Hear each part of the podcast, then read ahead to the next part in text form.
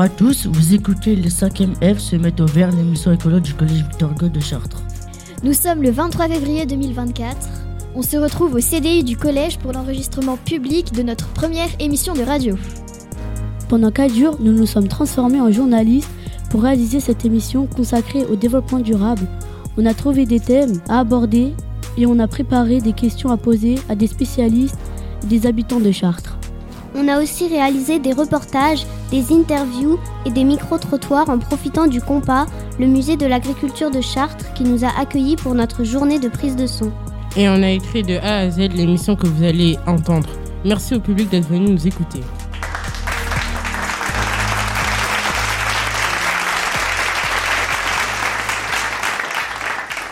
Au programme de notre émission, On commencera avec un sujet d'actualité en questionnant l'agriculture de demain. Nous aurons un invité avec nous autour du plateau, Hervé Collin, journaliste spécialiste du monde agricole. Il nous expliquera les raisons de la colère des agriculteurs.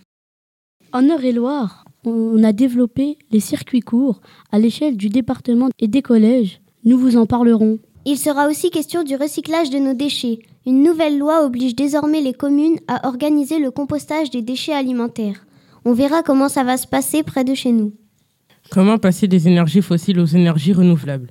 Lesquelles choisir? On y répondra avec des professionnels du secteur. Et pour finir, on verra que le verre revient en ville. Nous avons enquêté dans trois établissements scolaires de Chartres qui ont décidé de s'adapter au changement climatique en végétalisant leurs cours. Les 5e F se mettent au vert. Les 5 F se mettent au vert. Les 5e F se mettent au Les vert. 5 F se mettent au vert. Les 5e F se mettent au vert. On commence notre émission en vous parlant de l'agriculture de demain, un sujet qui fait l'actualité avec la mobilisation des agriculteurs en France et dans d'autres pays d'Europe. Ce sujet pose la question de l'évolution des pratiques agricoles et son adaptation au changement climatique. Pour répondre aux questions qu'on se pose dans l'agriculture du futur, on est allé interroger les principaux concernés, les agriculteurs de demain et ceux qui les forment. On part au lycée d'enseignement général et technologique agricole, la de Chartres. Écoutons Jérôme Berthelon, son directeur, pour comprendre comment la protection de l'environnement est prise en compte dans les apprentissages. Comment intégrez-vous le développement durable dans vos cours? Euh, c'est intégré déjà dans, dans les programmes.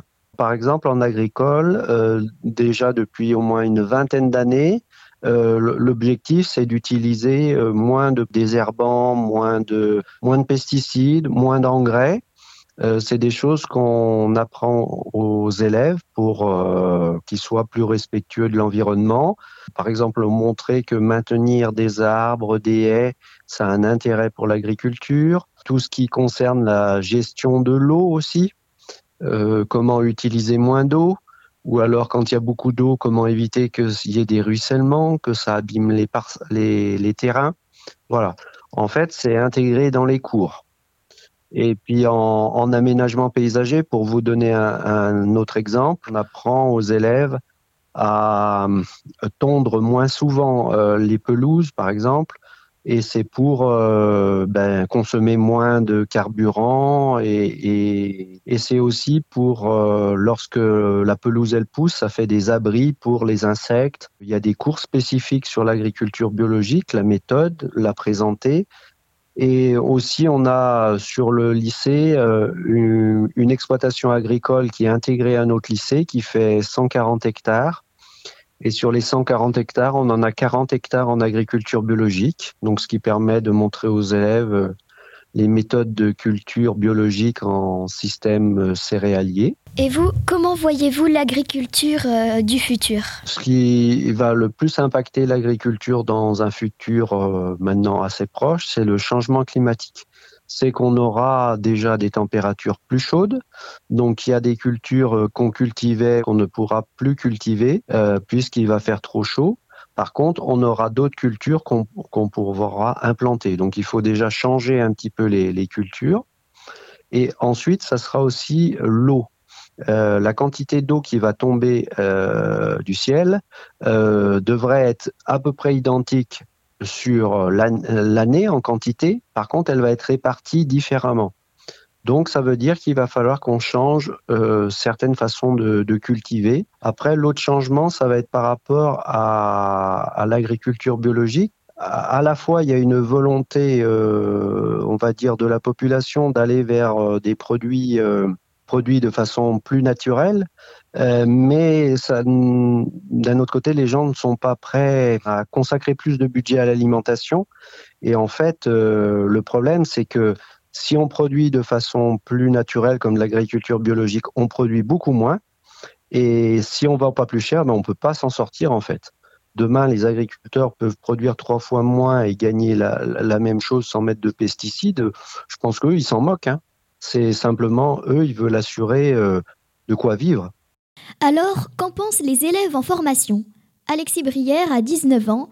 Il est en BTS ACSE à la Saucet ça veut dire analyse, conduite et stratégie de l'entreprise agricole. Son père a une exploitation en Eure-et-Loire, il cultive du blé, du colza ou encore des pommes de terre. Alexis compte bien reprendre l'entreprise familiale tout en ayant bien conscience des problématiques liées à la protection de l'environnement. Avez-vous des cours où vous abordez l'utilisation euh, des pesticides? On a de moins en moins de cours sur les, sur les, sur les produits phytosanitaires, les pesticides mais on a beaucoup plus de cours en lien avec en fait euh, comment s'en passer en fait. On a plusieurs alternatives en lien avec en fait la, la biodiversité, les insectes. Par exemple, aujourd'hui, sur des certaines maladies sur sur nos cultures, et eh ben on a de nombreux auxiliaires de culture, on appelle ça, donc comme les abeilles, les carabes qui vont eux détruire en fait les, les insectes par exemple. On va essayer de, de s'occuper mieux des insectes qui vont pouvoir détruire les, les ravageurs. Que feriez-vous de différent par rapport à ce qui est mis en place aujourd'hui? On a tous envie de faire différemment, mais euh, c'est pas facile en fait, parce qu'aujourd'hui l'agriculture, on a beaucoup d'agriculteurs bah, qui arrivent facilement à s'en sortir, d'autres beaucoup moins, et en fait changer les pratiques de nos parents et de nos grands-parents, c'est ça prend du temps en fait. On aimerait bien changer et aujourd'hui on nous apprend à changer différemment et pas refaire comme nos parents ou comme nos grands-parents mais c'est pas facile parce que même euh, même si aujourd'hui en cours on nous apprend qu'il bah, faut quand même diminuer les pesticides, on peut dire ce qu'on veut, mais les pesticides resteront le lien en fait avec la culture qui va pouvoir nous faire euh, tout simplement vivre avec des rendements qui sont quand même supérieurs à la moyenne. Et en fait, ce qu'on veut nous, c'est continuer, ok, à à produire. Malheureusement, euh, avec des restrictions de plus en plus élevées, comme sur la loi, euh, la loi des pesticides, des produits qui, qui suppriment en un an ou deux, ou alors même des, des l'efficacité des produits est de moins en moins, euh, c'est moins en moins efficace en fait. Comment voyez-vous l'agriculture de demain? Technologique et je pense plus informatisée et plus facile pour l'agriculteur. En tout cas de notre génération. On a une matière qui s'appelle le MIL, donc c'est module d'initiative locale, et en fait c'est sur le thème de l'agriculture de précision. Et du coup, en fait, on est sur un peu les nouvelles technologies qui vont pouvoir se mettre en place dans, on va dire, dans quelques années, ou même qui sont déjà euh, déjà utilisées dans certains pays. Et en France, on aimerait bien que ça arrive, ça, parce que ça peut être ça peut être vachement bien pour les agriculteurs, euh, même dans l'élevage, les robots de traite, tout ça, on sent que ça ça vient de plus en plus, donc c'est c'est intéressant, quoi. Nous accueillons maintenant sur notre plateau Hervé Collin, journaliste responsable de l'édition d'Eure-et-Loire pour le magazine agricole et rural Horizon. Bonjour monsieur, merci d'être avec nous aujourd'hui. Bonjour à tous. Depuis presque un mois, les agriculteurs manifestent et menacent de bloquer le salon de l'agriculture à Paris la semaine prochaine. Pouvez-vous nous expliquer pourquoi? Euh, Je vais essayer. Euh, je crois, enfin, on dit que vous dites que les agriculteurs euh, manifestent depuis un mois. Moi, je travaille dans le secteur agricole depuis une quinzaine d'années. Et euh, sans cesse, les, revendications qui sont euh, celles d'aujourd'hui, elles sont évoquées depuis très longtemps, en fait. Euh, la grosse différence, c'est que ces dernières manifestations qui sont parties du sud de la France, du sud-ouest de la France, elles ont été très suivies. Elles ont enclenché un mouvement qui est assez général, assez inédit. On a rarement vu une telle euh, cohésion de tous les secteurs agricoles, toutes les filières. Tout le monde à peu près d'accord pour euh, revendiquer euh, ces mêmes choses. Donc c'est pas une colère récente, c'est une colère assez ancienne et qui trouve aujourd'hui un, écho.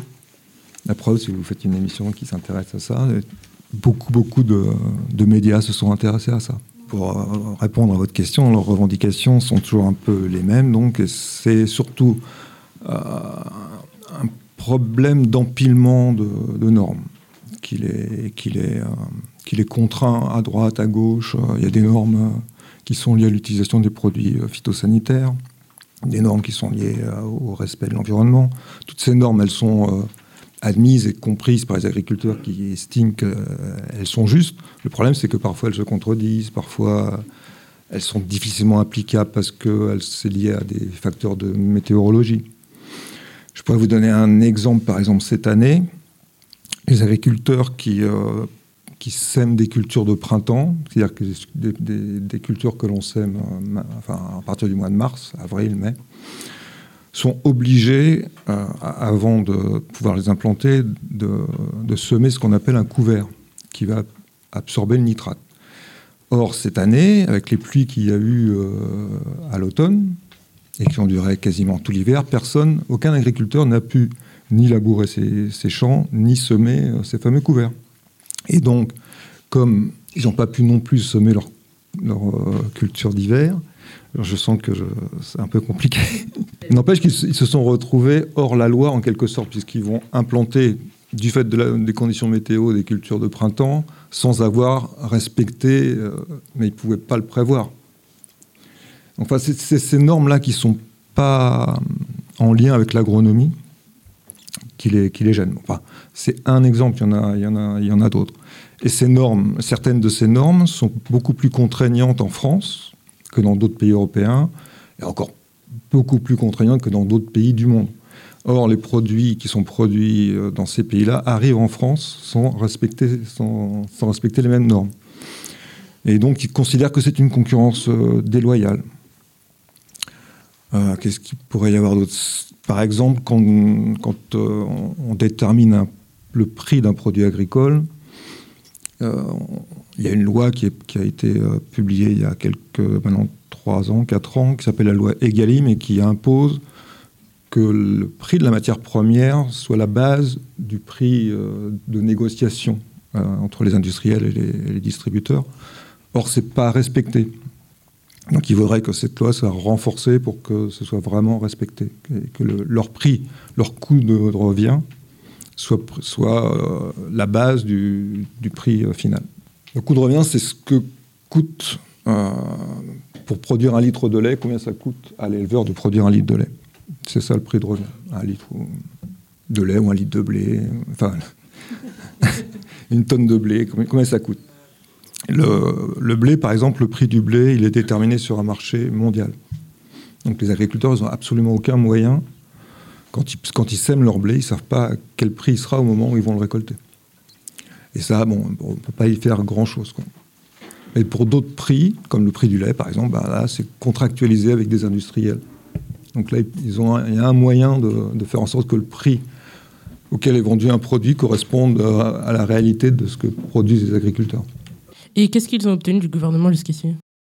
Alors, ils ont obtenu quelques avancées sur certains points de détail. Il y avait une liste d'environ 120 revendications euh, étudiées par euh, par le gouvernement euh, suite au, dernier, euh, mouvement. Là. Euh, ils ont obtenu certaines choses. sur, enfin, sur le, prix du, sur la non-augmentation de la taxe sur leur, leur, carburant, par exemple, ou sur le remboursement de, des points de détail, en fait. Ils n'ont pas encore obtenu ce qui correspond au fond du problème, parce que ça va être très très long à, obtenir. Il faut changer plein de règlements. Des fois, ça concerne l'Europe, des fois, ça concerne le, Parlement en France. donc, ces choses-là vont être mises en place, et c'est pour ça qu'ils maintiennent toujours la pression, même si dans les annonces, ils sont plutôt satisfaits de ce qui a été annoncé. Ils attendent juste que le, ce soit concret. Et je ne pense pas qu'ils aient envie de bloquer le, le salon de l'agriculture. Comment ça se passe en Eure-et-Loire? Est-ce que le mouvement est très suivi? Oui, le mouvement a été euh, suivi. Enfin, comme je vous l'ai dit tout à l'heure, ça a démarré dans le, dans le sud-ouest. Après, ça a été relayé début, euh, début février, fin janvier, début février en Eure-et-Loire.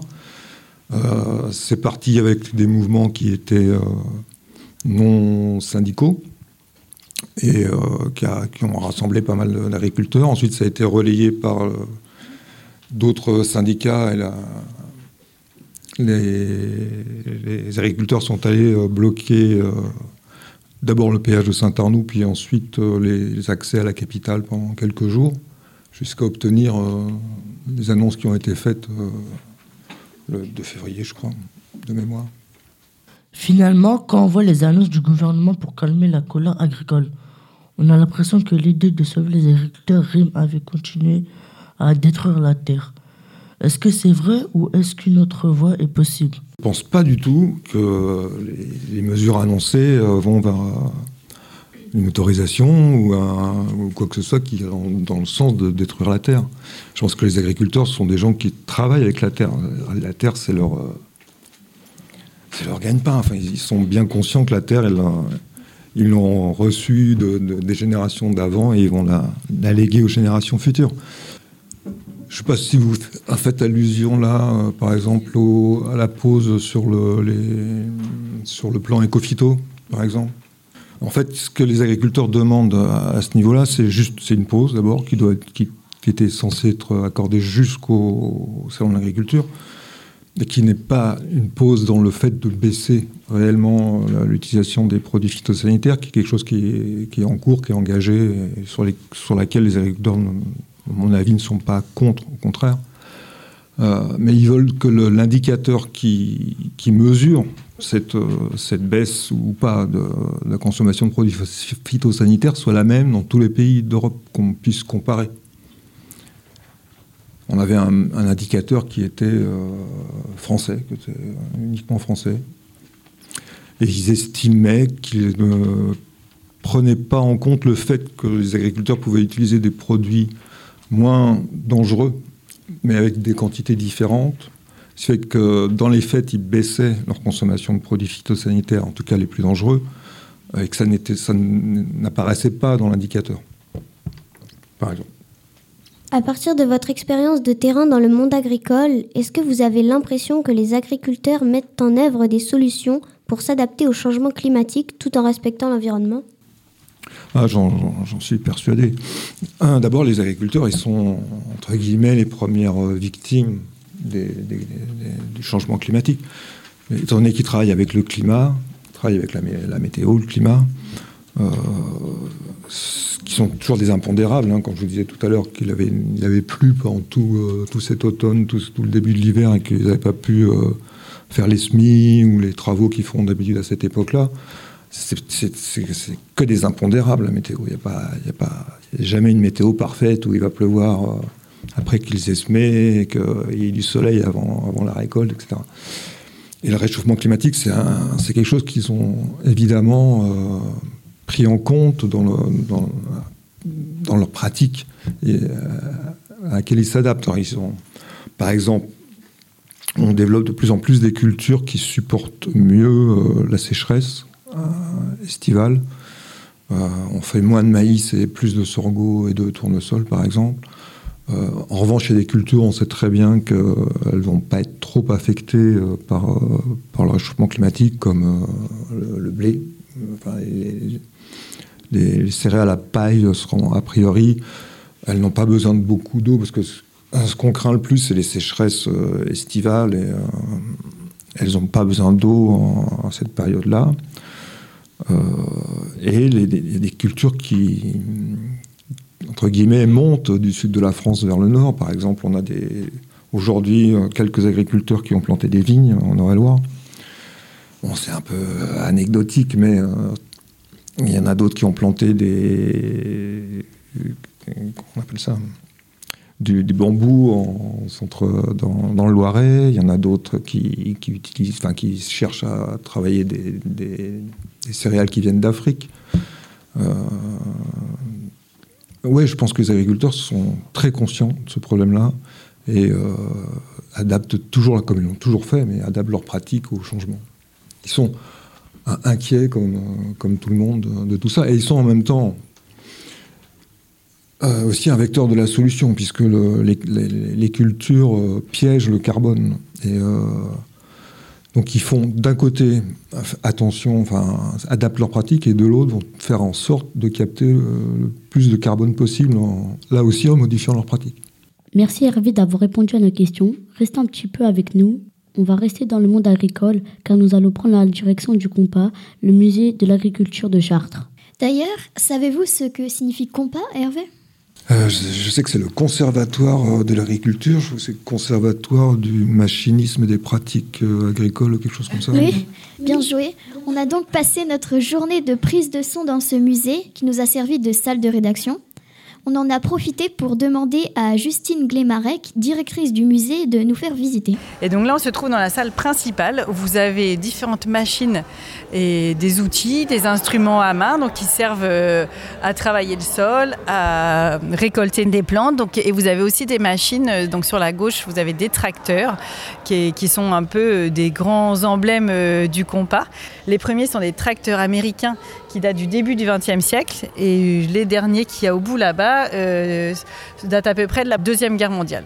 Par ici, vous allez retrouver par exemple les premiers outils euh, qui pouvaient servir. Donc par exemple là juste devant, euh, ce qui ressemble à une, forme de bassine en fait, c'est un semoir ventral. L'agriculteur, il le, mettait avec les petites sangles autour de lui. Le semoir était devant son ventre et à l'intérieur, il y avait bah, ce qu'il allait planter. Euh, là sur la droite, vous avez une, une des premières euh, moissonneuses batteuses. Vous avez les instruments à main, par exemple euh, la faux armée qu'on voit là, ou la faucille, donc qui elle servait bah, finalement à couper à la main. ici, on dirait une salle d'exposition et il y a plein d'objets. On voit par exemple des instruments de musique. mais il y a aussi des tirelires, des affiches. Du coup, c'est quoi le rapport avec l'agriculture? Alors cette partie, on appelle l'almanach, des supports sur lesquels on peut retrouver plein de petites informations. Euh, il y a 12 thématiques qui à chaque fois viennent euh, raconter la vie en France à peu près au XXe siècle et euh, les échos avec, avec la ferme. Par exemple, il y a la femme. On voit des petits ustensiles de cuisine parce que bah, la femme à la ferme, bah, elle est comme la femme partout au XXe siècle, c'est-à-dire qu'elle s'occupe de ses enfants, elle s'occupe de la cuisine. Mais il y a aussi des éléments. Là sur la gauche, vous avez bah, des bottes et, une, tenue, une, cote pour dire bah oui euh, la femme euh, quand elle travaille à la ferme l'agricultrice euh, c'est aussi bah, juste une femme au travail comme les hommes en fait vu que vous vous intéressez un peu au développement durable, si j'ai bien compris, là-haut, vous voyez, c'est des affiches, bah, on n'en verrait plus du tout aujourd'hui, des comme ça. Ça nous montre à droite un monsieur, donc un agriculteur dans son champ, il est en sabot, et alors il a l'air comment celui de droite là? Il a l'air euh, assez mal en point, avec, euh, il a l'air euh, tout avachi, alors que celui de gauche, il a l'air bien, genre riche et tout. Ah, il rayonne, hein, il est, tout va bien. Hein. Son travail, il n'est pas très fatigant, puis il a l'air, comme tu dis, de gagner plein d'argent, etc. Et alors, vous avez compris, c'est quoi la différence entre les deux? Ça a l'air, la boîte, ça a l'air d'être des pesticides. Exactement, on dit que c'est une publicité, c'est vraiment une pub pour, euh, bah, au début où on a commencé à découvrir des produits chimiques, bah, on se rendait compte que bah, ça soulageait vraiment le travail de l'agriculteur. Donc là, c'est une vraie pub pour dire effectivement, si vous utilisez ces produits-là, il y aura moins de bêtes, euh, vous aurez une meilleure récolte et tout ira mieux pour vous parce que vous serez et moins fatigué, comme tu dis, et en plus, bah, vous, vendrez mieux, donc euh, vous gagnerez plein d'argent. Que nous on présente ici, c'est justement différentes machines, différentes choses qui viennent montrer comment l'homme, euh, au fil du temps, il s'adapte toujours à son environnement. Et qu'il faut, à mon avis, quand on voit ça, se rendre compte que bah, dans tout progrès, il y a un petit temps où on recule. C'est-à-dire on, fait une énorme machine et puis un jour on se dit bah, elle pollue un peu trop, donc il faudrait faire trois pas en arrière et ça serait plus juste. C'est aussi pareil sur euh, bah, les, les, engrais ou les produits chimiques, les produits de traitement, se dire bah, à un moment donné c'est une grande découverte et on en utilise beaucoup, puis à un moment donné on se rend compte bah, que peut-être sur certaines choses ça abîme la terre, ça peut nous rendre malades et que dans tout progrès, voilà, faut savoir avoir une bonne idée et puis après réfléchir un peu et faire trois pas en arrière pour faire mieux et ne pas hésiter à changer de chemin. D'accord. Merci beaucoup de nous avoir euh, fait cette petite visite. Et eh ben, de rien, merci à vous. Justine Ducompas nous propose de repenser nos pratiques et questionner les effets du progrès dans la production agricole. C'est vrai que c'est intéressant parce que ça s'applique aussi à notre consommation. En l'espace d'un demi-siècle, on est passé du trait local à la mondialisation. Mais aujourd'hui, tout le monde, gouvernement, consommateur, commune, tente de revenir au circuit court. Ludivine est chef de projet doré alimentaire pour le département. Elle est venue au compas nous parler de la mise en place des circuits courts en Eure-et-Loire. Qu'est-ce qu'un circuit court? Un produit qui est un circuit court, c'est un produit euh, qui va arriver euh, directement du producteur jusqu'à l'acheteur. Donc circuit court, euh, c'est la plupart du temps le nom qu'on donne aux produits locaux en fait. À quoi sert AgriLocal 28 alors AgriLocal 28, c'est une plateforme qui permet euh, aux acheteurs euh, comme euh, par exemple le chef de cuisine de collège d'acheter directement des produits aux producteurs, des produits locaux donc, sans qu'il y ait d'intermédiaire. Euh, le conseil départemental euh, bah, accompagne des producteurs justement dans la transformation, la commercialisation de leurs produits, euh, accompagne aussi une plateforme qui va permettre aussi la livraison de ces produits-là. Et puis aujourd'hui, on travaille sur un marché alimentaire pour les collèges justement, pour les collégiens, pour les lycéens, qui va intégrer directement les produits locaux dans le marché alimentaire.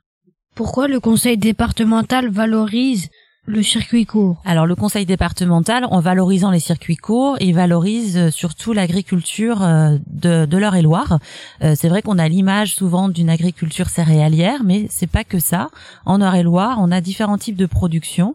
On a de plus en plus de producteurs de yaourts notamment, de maraîchage, producteurs aussi de, de légumineuses de viande. Donc euh, ça, ce sont des, des produits qui se développent sur le territoire et c'est important que les gens le sachent et c'est important que les gens les achètent directement à ces producteurs sur, sur le territoire.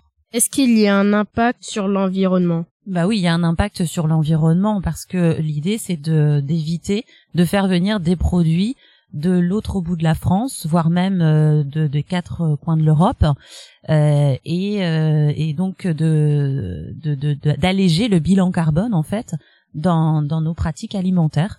Donc le fait de pouvoir acheter bah, des pommes de terre à notre producteur, aux producteurs voisins plutôt que d'acheter des pommes de terre belges, il y a un vrai enjeu environnemental sur sur ça. Privilégier les circuits courts, ça nous semble important pour manger autrement en respectant la nature et les saisons. D'ailleurs, ce jour-là, au compas, nous avons rencontré des enfants d'une école maternelle. Ils ont participé à un atelier cuisine. Cette animation a été proposée par Solibio, une association d'insertion qui met en valeur le circuit court en cultivant des légumes bio près de la commune de Vauve. Que viens-tu faire ici? Bah, Je voulais cuisiner. Tu t'appelles comment? Logade. Tu as quel âge? 4 ans. Qu'est-ce que tu fais? Je suis en train de découper. Tu découpes quoi? Des carottes. Pour en faire quoi La soupe. Je suis Nathalie du Jardin et je suis enseignante à l'école maternelle d'Amilly. On est, on est venu pour apprendre euh, les, légumes de saison, euh, à cuisiner et à déguster ce qu'ils ont, ce qu'ils ont préparé ce matin. Est-ce qu'ils aiment bien ah oui, ils sont très intéressés, puis ils sont bien occupés. Ils sont en train d'éplucher les légumes, de les couper. Ils ont appris le nom des différents légumes de saison. Et avant, ils ont fabriqué aussi du pain. Comme ça, ils découvrent un petit peu ce qu'ils peuvent préparer à manger. C'est intéressant pour eux. On est école développement durable, donc du coup, on a fait un dossier pour pouvoir, euh, pour pouvoir participer à cette animation. C'est quoi l'école développement durable? En fait, on essaye de faire des projets en lien avec la nature. On a Notamment, on a installé une maison à insectes, euh, on a fait des projets différents euh, dans l'école, ce qui fait qu'on a une, euh, on a une mention école de développement durable. Des pommes de terre. Coralie David, directrice de l'association Solibio, qui est une association avec trois missions. La première mission est sociale. On accueille une trentaine de personnes ayant des difficultés sociales et professionnelles qu'on accompagne vers l'emploi. Notre seconde mission est agricole. On cultive 4 euh, hectares de légumes en agriculture euh, biologique. Et la troisième mission est alimentaire, puisque euh, depuis quelques années maintenant, on anime de plus en plus d'ateliers sur l'alimentation, donc des ateliers cuisine qui permettent de faire connaître à un large public des légumes locaux, de saison, réapprendre à cuisiner, le plaisir de partager un repas. Nous, sur le jardin, on a 80 variétés de légumes différentes. Même euh, moi, la première, euh, je ne connaissais pas tous ces légumes quand je suis arrivée il y a un an et demi. On a une grande diversité de choux, de radis, euh, au-delà des légumes plus connus que sont la courge, les carottes, les poireaux. voilà. Donc voilà, c'est apprendre à connaître les légumes et puis surtout apprendre à les cuisiner et les savourer. découvrir qu'un légume bien cuisiné, ça peut être bon. Là, on est en train de manger. Euh, on peut faire des carottes. On peut faire des... ta salade. Tu sais quoi? Mange un peu les carottes, c'est trop bon. D'accord? C'est toi qui les as fait, il faut goûter un peu. Après, je sais pas. Pense. Et ici aussi, au Collège Victor Hugo, on réfléchit à d'autres manières de s'approvisionner et de consommer. Monsieur Cheny, le gestionnaire, nous explique le fonctionnement de la cantine et nous présente les différents fournisseurs locaux ou sans intermédiaire. D'où viennent les produits que nous mangeons? Euh, Alors, ils viennent de fournisseurs euh, locaux dans la région Centre-Val de Loire, mais ça peut aussi aller jusqu'à la Bourgogne. On n'a pas forcément le choix de ces fournisseurs, hein, c'est un marché qui a été passé au niveau euh, du groupe d'un groupement d'achat. Euh, pour les fruits et les légumes, c'est un fournisseur spécial, c'est euh, qui s'appelle Bourgogne Produits Frais, basé en Bourgogne à vers Auxerre, dans le Lyon, et on se fournit exclusivement chez eux. Quel est le budget de la cantine? Le budget annuel, Oui. dans le monde de la gestion, on appelle ça le crédit nourriture. Et euh, il est de 73 000 euros. Il est calculé en fonction euh, euh, du prix euh, de la cantine, enfin pour les, pour les demi-pensionnaires, et euh, du nombre attendu de vente de, de repas à l'unité, que ce soit pour euh, les élèves externes et pour les personnels de l'établissement. Donc euh, 73 000 euros de crédit nourriture, c'est ce qu'on doit utiliser à l'année pour commander suffisamment de, bah, de produits. quoi. On a entendu que notre cantine euh, passerait aux aliments bio. Pouvez-vous nous parler de ce projet? En fait, il y a deux aspects. Il y a le fait que le, département veuille reprendre en main toute la fourniture justement de produits, mais aussi le fait qu'on doit respecter la loi Egalim qui impose aux établissements d'avoir entre 20 et 50% de produits euh, bio et de produits locaux. Comme pour euh, la situation actuelle au niveau de la fourniture de produits, on va être membre d'un marché, d'un groupement d'achat, et ce groupement d'achat, il a été on va dire impulsé par le département euh, qui a cherché euh, tous les fournisseurs euh, locaux pour mettre l'accent aussi plus particulièrement sur les fruits et les légumes. On a parlé de la production agricole puis de notre consommation. On s'intéresse maintenant à la gestion des déchets. Notre alimentation génère un certain volume de déchets qui pourrait probablement être limité. Nous sommes donc concernés à titre individuel, chez nous, mais aussi au collège qui est un lieu de vie commune. Ici à Victor Hugo, ces questions se posent tous les jours car les cuisiniers préparent et servent une grande quantité de repas. Mais malgré les efforts, le gaspillage reste très important. Comment sont réalisés euh, les repas? On essaie de faire beaucoup de frais ici. Les carottes fraîches, tout ça.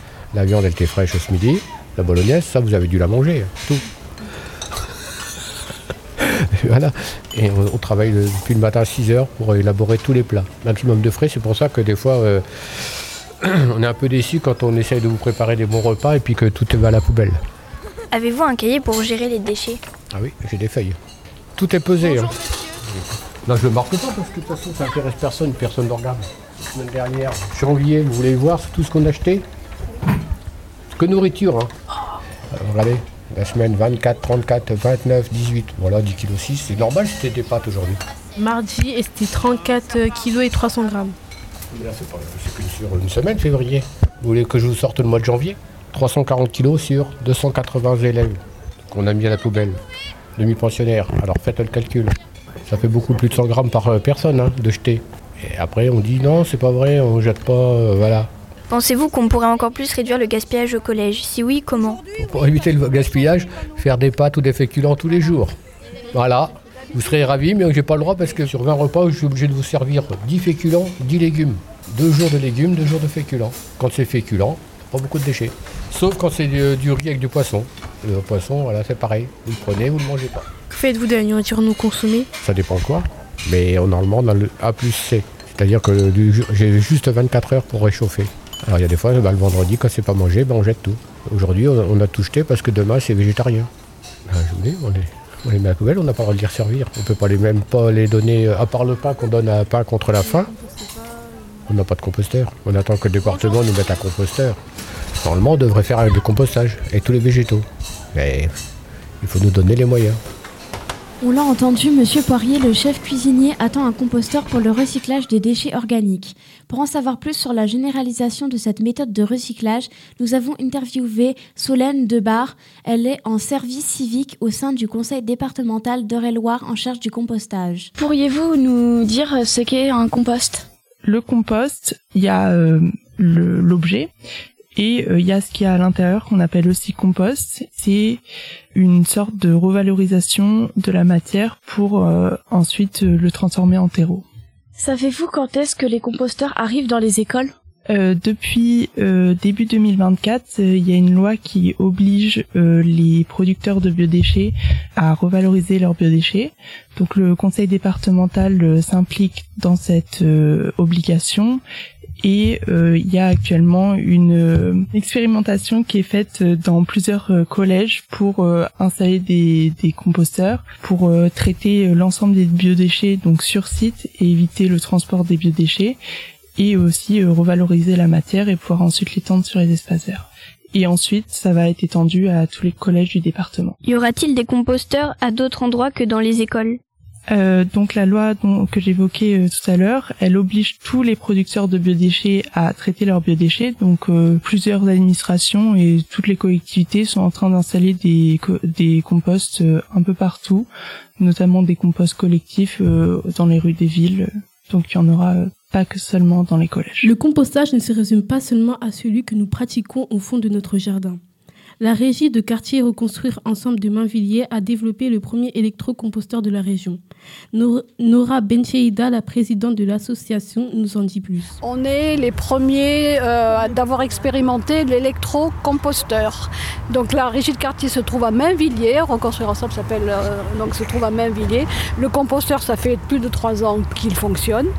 On cueille les biodéchets, on cueille justement les, l'alimentation, enfin les, déchets de, des écoles, de l'EREA, euh, de, l'hôpital, etc. Et euh, ils, sont, ils, sont, ils sont mis dans cette machine qui travaille et ça sort un compost 99% euh, pratiquement pur que l'on donne ou que l'on revend. Mais tous les biodéchets, hein, c'est-à-dire végétaux, mais également les, biodéchets carnés. C'est ça qui est important. Hein, euh, et qui sont donc traités pour éviter d'autres traitements qui ne sont pas trop écologiques comme la, méthanisation, le brûler. Voilà. Voilà, donc ça c'est vraiment quelque chose qu'il faut visiter. On est les seuls de l'Eure-et-Loire, même de la région centre. Euh, d'autres régies de quartier sont en train de, mettre en place ces composteurs, notamment Orléans, Fleury-les-Aubrais, Saint-Jean-de-la-Ruelle, je crois. Il y a également sur Joël-les-Tours, mais ils ne fonctionnent pas encore. Vous pouvez venir justement, on fait des, visites pédagogiques euh, de scolaires.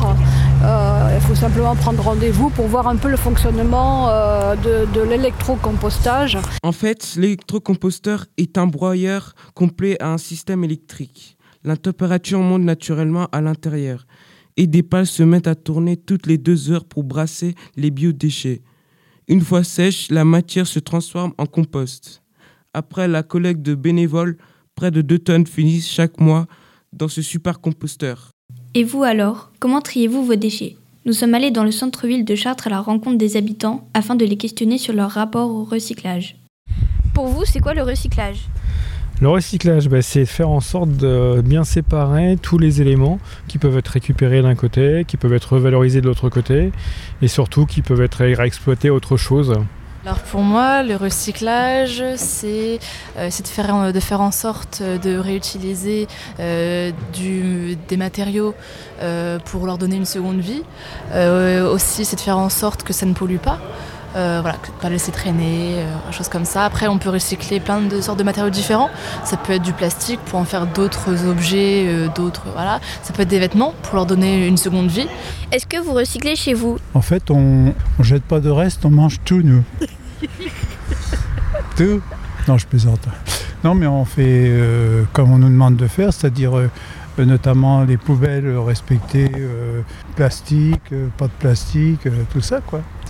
Honnêtement, non, je recycle pas parce que j'ai pas les. Euh, enfin, en bas de chez moi, j'ai pas les bennes à ordures en fait euh, qui sont utiles pour le recyclage. Donc en fait, tout est mélangé. J'aimerais bien recycler, c'est vrai. Moi, je suis de Lucé, mais je vois qu'à Chartres, pour avoir les sacs de recyclage, il faut aller à l'hôtel de ville. Et donc, c'est pas forcément quelque chose euh, de facile d'accès pour tout le monde. Que faudrait-il faire de plus pour réduire nos déchets? Ah, C'est pas à nous de le faire, c'est à ceux qui vendent. Faut arrêter de mettre n'importe quoi, n'importe comment. Ça, c'est difficile. Hein. Il faudrait déjà que les, emballages, il y en ait un peu moins, qu'on arrive à avoir plus du vrac. Hum, consommer moins, consommer mieux, sans trop de plastique et sans plein de suremballages inutiles. Vous écoutez toujours les 5 F se mettent au vert. On se retrouve après une pause musicale. On veut du green, green, green, green, green. On des tours d'avion, des Airbus, du diesel, des mandarines toutes les saisons, des grands voyages dans le ciel, du high-tech à la maison, de la nouvelle technologie. On veut pouvoir dire pardon et soulager son esprit. On veut de la viande d'Argentine, de la biloche à tous les repas, de la world food dans la cuisine. On veut du sucre, on veut du gras, on veut moins cher, on veut meilleur, on veut toujours un peu d'ailleurs. On veut la mer, on veut l'été, même C'est nous les as, les Pinocchio du marketing. On veut du green, green, green, green, green. On cache les galets sous le sable, on veut des plages de sable blanc, du réseau pour nos portables, on voudrait quatre bars tout le temps, des orgies raisonnables, des grands échangeurs de béton et des amis toujours joignables. On veut des baleines et du thon. On veut du green, green, green, green, green. C'est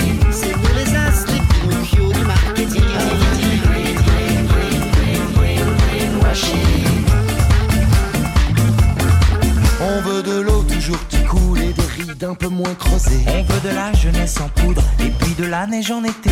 Des grands buildings sous le soleil, des monuments pharaoniques. On veut partout, partout pareil, de la wifi, du numérique. On veut du green, green, green, green, green, greenwashing. C'est nous les as, les Pinocchio du marketing. On veut du green, green, green, green, green, greenwashing. On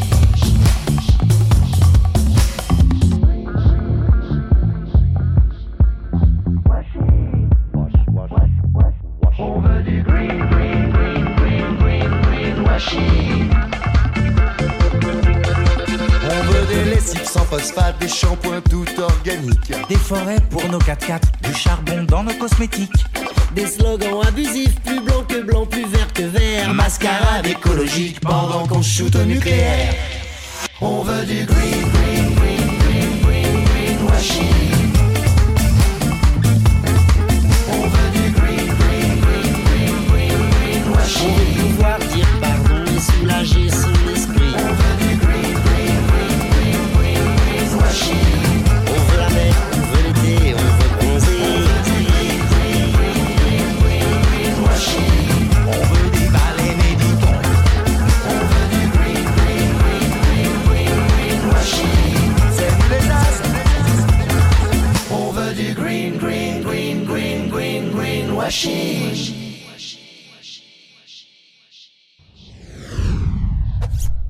d'entendre Greenwashing de Trio.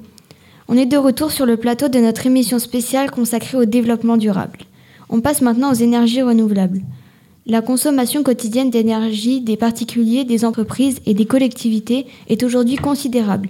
Elle ne cesse d'augmenter et a un très fort impact sur le réchauffement climatique. Mais quelles sont les alternatives qui se présentent à nous pour atténuer notre empreinte énergétique? Le solaire est une des rares énergies renouvelables que l'on peut mobiliser pour faire avancer des véhicules. Au collège Victor Hugo, M. Clavier, professeur de technologie, et un groupe d'élèves volontaires se sont lancés dans le défi Solar Cup. C'est un projet de fabrication de voitures qui fonctionne en partie à l'énergie solaire. On vous emmène dans le parking du collège pour découvrir ce petit bolide du futur avec ses créateurs. Alors le projet Solar Cup, à la base, ça vient des élèves. Moi, l'idée, c'était qu'en technologie, je travaille sur des petits véhicules solaires, donc des miniatures. Et euh, cette année-là, on a été présenter les miniatures à la Solar Cup. Et à ce moment-là, les élèves, quand ils sont arrivés avec leurs petits véhicules et qu'ils ont vu les grands véhicules où les adultes montaient dedans, ils m'ont dit Mais monsieur, nous, ce qu'on veut, c'est un gros véhicule. Et donc, euh, après, ben, je leur ai expliqué que oui, euh, pour faire des véhicules comme ça, euh, il faut forcément de l'argent, il faut forcément du temps. Et à partir de là, bon, les élèves étaient d'accord pour, pour revenir le mercredi après-midi pour essayer de fabriquer un véhicule solaire. Et là, on en est donc au deuxième véhicule. Et comment elle fonctionne? Avec quelle énergie? Alors, ça fonctionne pas 100% solaire, ça fonctionne avec une batterie. Et l'intérêt de rouler au soleil, c'est qu'on exploite l'énergie du soleil sur les panneaux solaires qui rechargent la batterie et nous, on exploite l'énergie de la batterie. D'où vient l'argent pour euh, récupérer les pièces? Alors, l'argent, c'est cherché par les élèves, c'est-à-dire qu'on se déplace, on va dans les entreprises qui nous font des chèques et qui versent donc euh, au FSE, au foyer socio-éducatif du collège, donc euh, pour l'association. Est-ce que vous avez pensé à répliquer euh, la Solar Cup pour euh, faire bénéficier d'autres structures? J'aimerais bien que les collèges essaient d'avoir chacun un véhicule et qu'on essaie de, de se faire une petite course en fin d'année, donc pour présenter les véhicules un peu de, de, tous les collèges qui se trouvent autour de Chartres.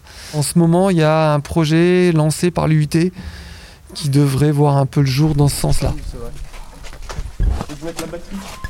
Euh, moi, je m'appelle Zola, je suis en quatrième et euh, je participe à la Solar Cup depuis que je suis en sixième.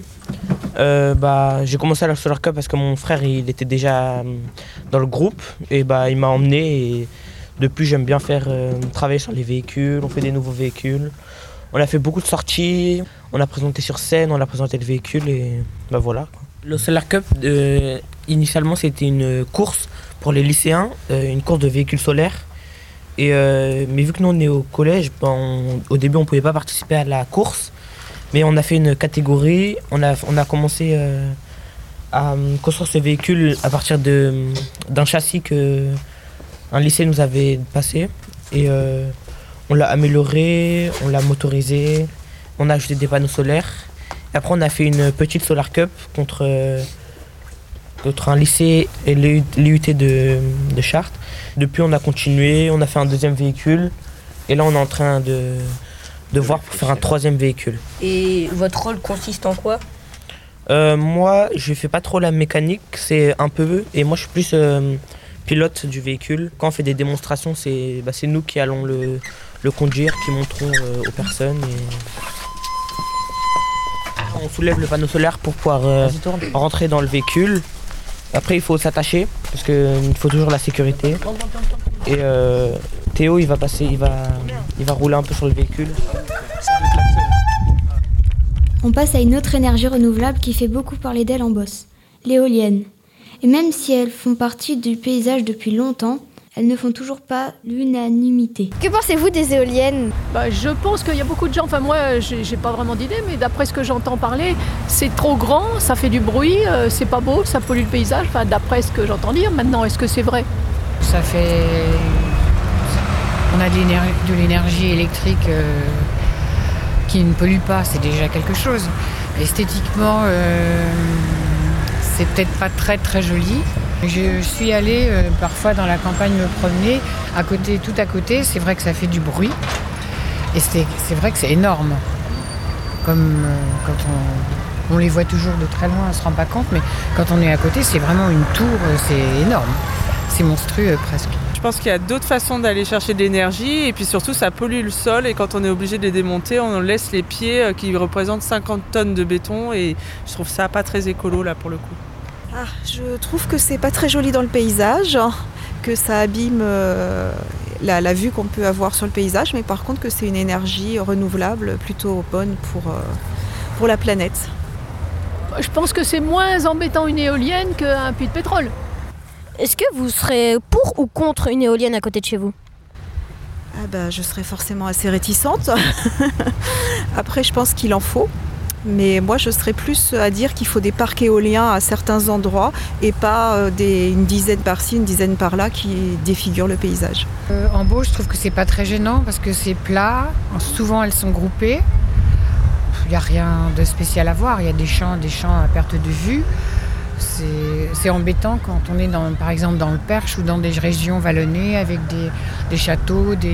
Là, c'est c'est vrai que ça pollue euh, la beauté de l'espace. On l'a compris, les éoliennes c'est super pour tout le monde, sauf quand elles sont en face de chez soi. Sylvain Nissen est le président du syndicat national des énergies renouvelables. Il explique l'intérêt de l'éolienne et des autres énergies non polluantes pour réussir la transition énergétique. En quoi une éolienne, c'est une installation durable? Eh bien justement parce qu'elle ne, elle ne consomme pas l'énergie qui lui permet de produire de l'électricité. Si par exemple euh, vous imaginez euh, une usine qui va produire de l'électricité en consommant du pétrole par exemple, eh bien le pétrole qu'elle va utiliser, il va, il va brûler, donc il va disparaître. Avec une éolienne, on utilise du vent. Et ce vent, il est permanent, il est perpétuel.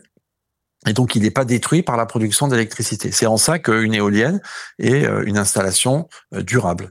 Est-ce que les éoliennes, c'est un danger pour la biodiversité? N'importe quelle euh, installation mis en place par l'être humain sur Terre a un impact sur la biodiversité.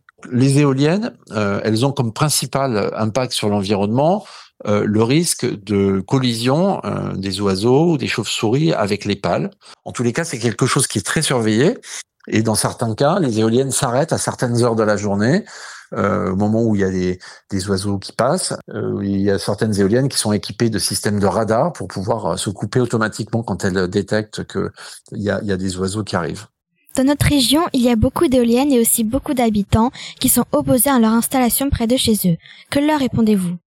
Ben, Qu'on peut les comprendre, euh, parce que je suis pas certain que euh, les gens ont spontanément envie euh, d'avoir euh, une éolienne en face de chez eux.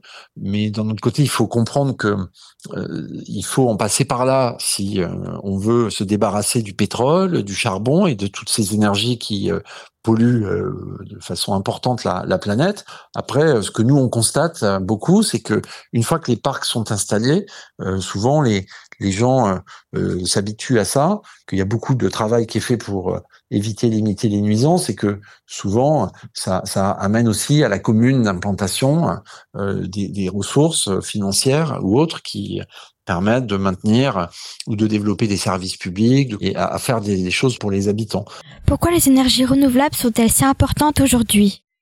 Eh bien parce qu'aujourd'hui, quand euh, on consomme de l'énergie en France pour euh, se chauffer, pour s'éclairer, pour se déplacer, pour fabriquer des produits, euh, on consomme 60% de pétrole ou de produits fossiles, on va dire, pétrole, gaz et charbon. 60%. Ça contribue à émettre beaucoup de gaz à effet de serre, principalement du CO2, du gaz carbonique, qui euh, réchauffe de façon durable la planète et qui contribue à accélérer le, dérèglement climatique.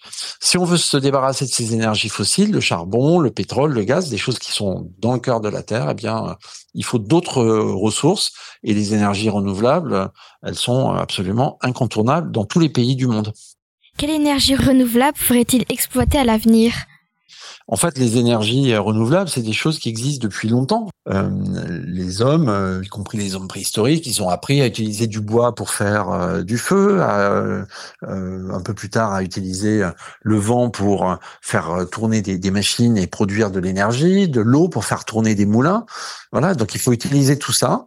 et il y en a aucune qui peut suffire à régler tous les problèmes. Donc il faut des éoliennes pour utiliser le vent.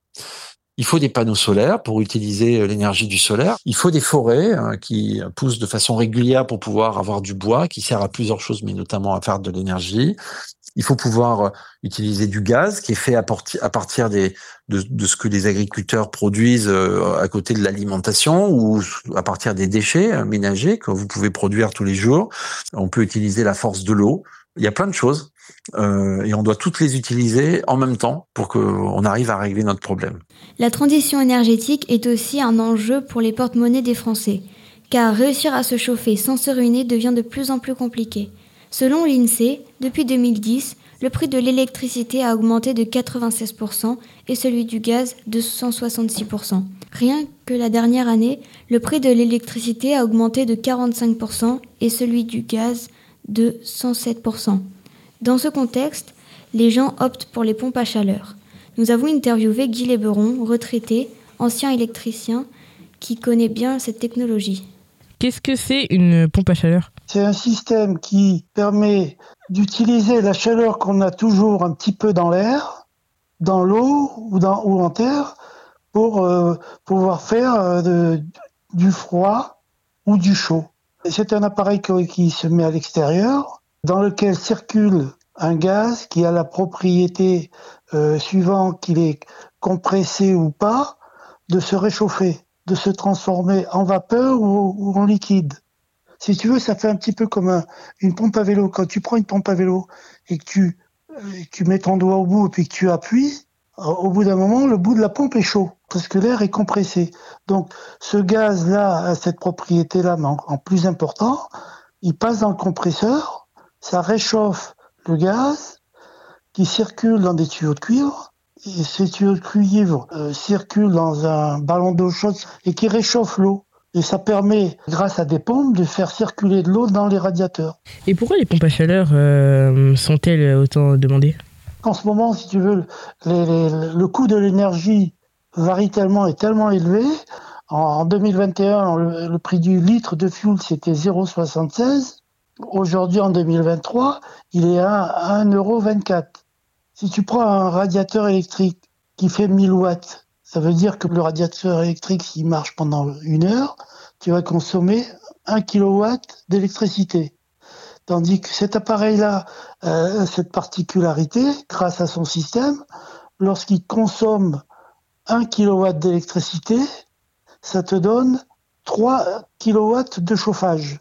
C'est-à-dire que le rendement est trois fois supérieur à un radiateur électrique. On vous a présenté des solutions pour continuer à produire de l'énergie tout en s'adaptant au réchauffement climatique. Et avec ce réchauffement de la planète, on le sait, les températures augmentent. Dans notre collège, on a de plus en plus chaud. Par exemple, l'an dernier, il a fait 33 degrés en juin. C'est un des effets du réchauffement climatique. Il est donc nécessaire de rafraîchir les villes. Mais qu'est-ce qui est fait pour améliorer les choses dans les établissements scolaires? Au lycée Marceau de Chartres, il y a deux jours, des élèves et des professeurs se sont réunis pour planter une micro-forêt. Nous nous sommes rendus sur place. On va mettre euh, une mycorhisation, en fin de compte c'est un, un champignon qui est euh, naturellement dans le sol mais en fin de compte... Bonjour, pouvez-vous vous présenter s'il vous plaît? Alors bonjour, je suis euh, Yann Kérodrin, je suis professeur de, de SVT au, au lycée Marceau et donc euh, je m'occupe d'un projet, en tout cas je suis un projet qui est de renaturer la cour du, du lycée et de planter une micro-forêt. Pourquoi c'est appelé une micro-forêt? Alors c'est un principe japonais, en fait c'est un chercheur ou en tout cas un, un botaniste japonais qui, qui a proposé ce, ce modèle-là, une micro-forêt. Alors micro ça veut dire petit, donc c'est une petite forêt et on va planter énormément donc euh, de, de petits arbres, des arbres 600 arbres, très très très très denses, très concentrés. Ils vont être euh, normalement c'est trois arbres à peu près au mètre carré. Et le but c'est de laisser pousser ça comme euh, comme ça peut. En combien de temps est-ce que vous pensez les- que les arbres vont pousser? Alors le principe c'est que ça pousse très très très rapidement. On estime que normalement tous les ans ça devrait pousser d'un mètre. Donc logiquement au bout de trois ans on devrait avoir des grands arbres, en tout cas des arbres qui ont poussé très très rapidement. Et ce sera quelle sorte d'arbre? Ce sont toutes, euh, toutes des essences, donc des variétés, des espèces qui sont locales, qui no- normalement vont bien pousser. Je ne peux pas vous donner toute la liste, mais il y aura des, noise- des noisetiers, des chênes, euh, des cornouillers, donc plein d'espèces euh, qui vont être plantées ensemble. Jean-François Bridet, je suis vice-président de la région Centre-Val de Loire et je suis vice-président au Vivant. Alors, le vivant, c'est la biodiversité, c'est l'eau, c'est l'air, les rivières, la Loire, les parcs naturels régionaux et la condition animale. Quand on plante des arbres ensemble, on se rapproche, on apprend à se connaître, on peut continuer à faire des choses ensemble. C'est une solidarité avec le vivant non humain. On va recréer des habitats, on va recréer même euh, euh, finalement euh, euh, une source alimentaire pour plein de micro-organismes, pour des petits animaux en ville, là où parfois c'est difficile. Et puis la solidarité pour les générations futures, parce que ce que les élèves plantent aujourd'hui, ils ne vont pas en bénéficier directement, mais ils le font pour ceux qui vont euh, leur succéder dans 5 ans, dans 10 ans, qui pourront mieux passer les, les périodes euh, de chaleur, et puis qui pourront observer la nature reprendre ses droits, les oiseaux chanter, euh, les abeilles euh, butiner, etc. Et observer et mieux comprendre le vivant au cœur de leur cours de, de lycée. On met ça dans le fond du trou, on met votre plan, on ferme le trou en tassant un peu avec les pieds et on referme en mettant le paillage autour de, la plante. Moi, c'est Milan Bridet. Je suis en seconde euh, à Marceau. Et euh, je me suis inscrit pour planter des arbres car euh, quand j'étais en primaire, on a enlevé mon arbre préféré dans la cour de mon école. Donc là, je me suis dit que je pourrais faire une revanche et, replanter des arbres. Puis pour, nous, et- pour nos générations futures, c'est bien. Ah oui, moi aussi je me suis euh, aussi investi dans ce projet car euh, je trouve que dès qu'on sort dans la rue, de plus en plus, des arbres tombent et je trouve ça dommage euh, pour tout ce qui est écosystème, biodiversité et même pour l'air qu'on respire. Voilà, donc on va vous redonner une fiche qui fait à peu près 60 cm, donc c'est votre distance entre chaque plan. Il n'y a rien de compliqué. Il n'y a plus qu'à. Dans quelques mois, les lycéens vont avoir un peu d'ombre. Mais nous, dans notre collège, le seul arbre qu'il y avait vient d'être coupé. Nous avons rencontré Bastien Cochin, chef du service espace vert au conseil départemental d'Eure-et-Loire, pour avoir des réponses à nos questions. Donc nous sommes élèves au collège Victor Hugo de Chartres et euh, bah, du coup on a vu que le sol de la cour il avait été coupé. On l'aimait beaucoup parce qu'il nous faisait de l'ombre, mais du coup pourquoi vous l'avez coupé? On vient une fois par an pour tailler en fait tous les arbustes dans votre collège. Et euh, les agents ont, sont aperçus en fait qu'il y avait une grosse cavité à l'intérieur de cet arbre. Et donc nous, du coup, nous, ça nous a alerté en fait sur la, la, la dangerosité euh, de cet arbre dans le milieu de la cour. Est-il prévu d'en replanter un? Alors oui, effectivement, il est prévu de travailler euh, pour la végétalisation des cours de collège. Alors euh, Victor Hugo, je ne sais pas dans, dans combien d'années on va, on va pouvoir travailler dessus, mais on va essayer de, de retravailler sur le, le- vous rapporter un peu d'ombre dans la cour, euh, comme vous l'aviez avec le, le saule pleureur. Et quelle sorte d'arbre ce sera? Nous, on travaille avec une liste du Conservatoire euh, national botanique du bassin parisien. C'est une liste en fait de- de- d'essences d'arbres que l'on retrouve dans nos régions. Chartres, normalement, c'est plus sur la Beauce. Donc, euh, on va avoir des essences euh, classiques de- que l'on retrouve en fait dans nos forêts. Est-ce que planter des arbres a un effet sur le changement climatique?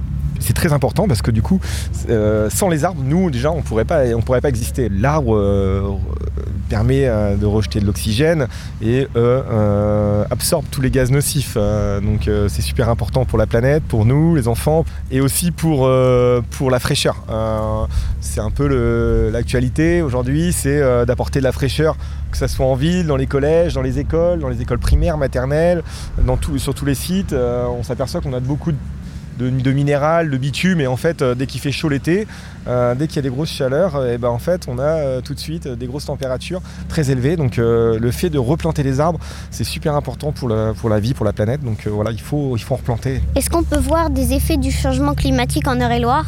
Alors oui, euh, on a beaucoup de nuisibles qu'on n'avait pas il y a quelques années, euh, notamment euh, tout ce qui est insectes, les frelons asiatiques, euh, tout ce qui est chenilles processionnaires qu'on retrouve dans les pins. C'est des petites chenilles qui euh, dévorent les aiguilles, comme les pins qu'on voit derrière. là.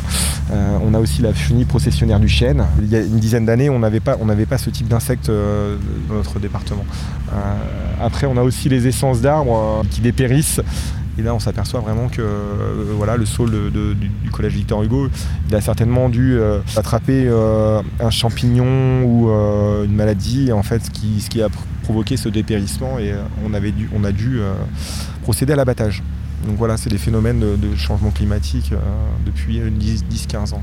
Certains arbres meurent comme notre saule, tandis que d'autres sont replantés.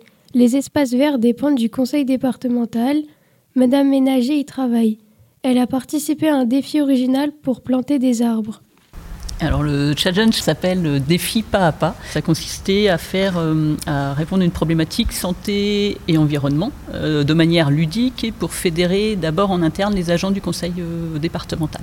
Via une application qui comptait les, pas, ça déclenchait la plantation d'un arbre chaque fois qu'il y avait 200 000 pas qui avaient été faits par l'ensemble des équipes. Donc il y avait eu un certain nombre d'équipes qui a participé et donc ça a généré 76 arbres sur les 100 qui avaient été envisagés. On voudrait essayer de le réitérer euh, pour arriver jusqu'aux 100 arbres qui étaient euh, initialement, euh, initialement envisagés. Donc, voilà. Quelle sorte d'arbre allez-vous planter? Le choix des essences, c'est des essences locales. Là, c'est le service euh, Espace Vert et Monsieur Bastien Cochin qui, euh, qui gère cette partie-là. Donc, du coup, ça va être des, des essences qui sont euh, de, nos campagnes, du chêne, des érables, des, des, des tilleuls. Donc, voilà, c'est des essences locales qui seront adaptées. Où seront plantés les arbres euh, les arbres seront plantés dans les collèges, puisque le conseil départemental, euh, une de ses compétences, c'est de s'occuper des, collèges. Euh, et en fait, a été choisi le fait de faire un, collège par canton. Il y a 15 cantons sur le département, et donc une plantation par collège. C'est des, vrais défis qui commencent à, émerger. On le sent l'été, quand il y a des canicules, ça devient, compliqué pour, tous les, étudiants, petits jusqu'au jusqu'aux grands. Donc là, c'est plutôt de se dire comment on va pouvoir revégétaliser le- le- le- les espaces. Est-ce que vous savez s'il y en aura dans notre collège? Euh, au niveau de, de votre canton, le hum, collège qui a été retenu, c'est Saint-Pré, euh, parce qu'au niveau du collège Victor Hugo, il y a, il y a des réflexions euh, pour, pour peut-être justement euh, revégétaliser. euh, il y a tout un programme euh, par rapport à ça. Manifestement, le défi pas à pas, ce n'est pas ce qui va nous aider à replanter un arbre dans notre collège. Mais peut-être qu'un projet de végétalisation, c'est encore mieux. Pour comprendre en quoi cela consiste, nous sommes partis au reportage dans l'école maternelle Manvier, dont la cour vient d'être réaménagée. Bonjour, je suis Monsieur Vandamme, je suis le directeur de l'école. Pouvez-vous nous faire une visite guidée? Alors, euh, on a plein de variétés de végétaux différentes. Vous avez un amphithéâtre, vous avez des chemins, des poutres. Là, les quatre piquets que vous voyez debout avec des crochets, euh, l'été, on mettra des voilages. Donc les enfants auront de l'ombre. Il y a un tunnel végétal. Il y a des buts pour faire de l'éducation physique. La piste rouge que vous voyez, c'est une piste pour les vélos. Donc dans la cabane, on a des petits euh, vélos pour la maternelle. On a un tunnel là-bas, on a un toboggan. Et de l'autre côté là-bas, on a d'autres jeux et notamment un mur d'escalade. Euh, sera mis en place à l'été une serre parce qu'il y a quelques plantes qui vont être euh, dehors et qui vont être rangées l'hiver dans la serre. Pour l'instant, effectivement, les élèves de l'école n'ont pas toute la surface à disposition parce qu'il faut laisser du temps pour que tout soit bien engazonné. Mais on a bon espoir que après les vacances de février ou au plus tard après les vacances de printemps, les élèves puissent euh, profiter de toute la cour. Je m'appelle Christophe de France et je suis le premier adjoint à la mairie de Mainvilliers, responsable du pôle intergénérationnel et à la politique de la ville. Pouvez-vous nous expliquer qui a eu l'idée de mettre en place ce projet? C'est une euh, décision collective qui a été porté par le conseil municipal et en particulier par Madame le maire, Madame Michel Bontou, pour qu'on transforme cette cour qui avant était goudronnée en un espace végétalisé qui va permettre aussi euh, aux enfants de monter, grimper, sauter. Il y a une idée d'une ère nouvelle pour la psychomotricité des enfants. Nous avons des aides de l'État, des aides de la CAF, et le projet est estimé, celui que vous voyez là, la réalisation, à peu près à 600 000 euros. On a choisi l'école Coubertin à cause d'abord de son emplacement. Vous avez remarqué que l'école est contiguë à la route, à proximité de la route. Et l'idée, c'est de séparer avec des végétaux euh, les nuisances sonores, visuelles, la pollution, pour se mettre à distance de, de cette circulation que vous pouvez entendre tout le monde a été associé. Les enfants, il y a eu des dessins des enfants qui ont imaginé la cour, et la, cour idéale. Et puis évidemment les enseignants aussi. Est-ce que tu aimes la cour? Oui. Comment elle était la cour avant elle était, elle, était, elle était avec un toboggan et, et d'autres jeux. Est-ce qu'elle était aussi verte Non, elle était grise. Et euh, vous la préférez maintenant ou avant la cour Avant. Avant. Pourquoi avant Parce qu'on pouvait jouer au toboggan. Moi, je m'appelle Isabelle Collin et je suis enseignante. Là, ça paraît euh, vraiment euh, extraordinaire, mais c'est vrai que pour le moment, on n'a pas investi tout le lieu. La première année, il y a beaucoup d'interdits. Et ça, c'est un petit peu dommage pour les enfants de grande section parce que l'année prochaine, ils partent au CP. Il faut qu'ils entendent euh, tout ce qu'on a à leur apprendre. Il ne faut pas qu'ils s'amusent à toucher les végétaux, euh, qu'ils les observent mais qu'ils les touchent pas. Donc c'est vrai qu'il y a beaucoup, beaucoup de végétaux et il faut absolument qu'ils apprennent euh, à respecter la nature. Donc là, il y a un très, très gros travail qu'on doit entreprendre. On l'a compris, tout est une question d'éducation. Et ça tombe bien avec ce projet radio, on a pu réfléchir à toutes ces questions de développement durable ensemble. C'est la fin de notre émission. Merci au public d'être venu nous écouter et à vous, chers auditeurs. Merci au compas de nous avoir accueillis lors de nos journées de prise de son et merci à tous ceux qui ont accepté de nous répondre. Vous pourrez réécouter cette émission sur les plateformes de podcast Spotify, Deezer, Apple Podcast et SoundCloud. Ce sera la page de l'association d'éducation aux médiathèques Chronos et Kieros qui nous a accompagnés tout au long de ce projet radio. C'était Les 5 F se mettent au vert, l'émission écolo du Collège Victor Hugo de Chartres.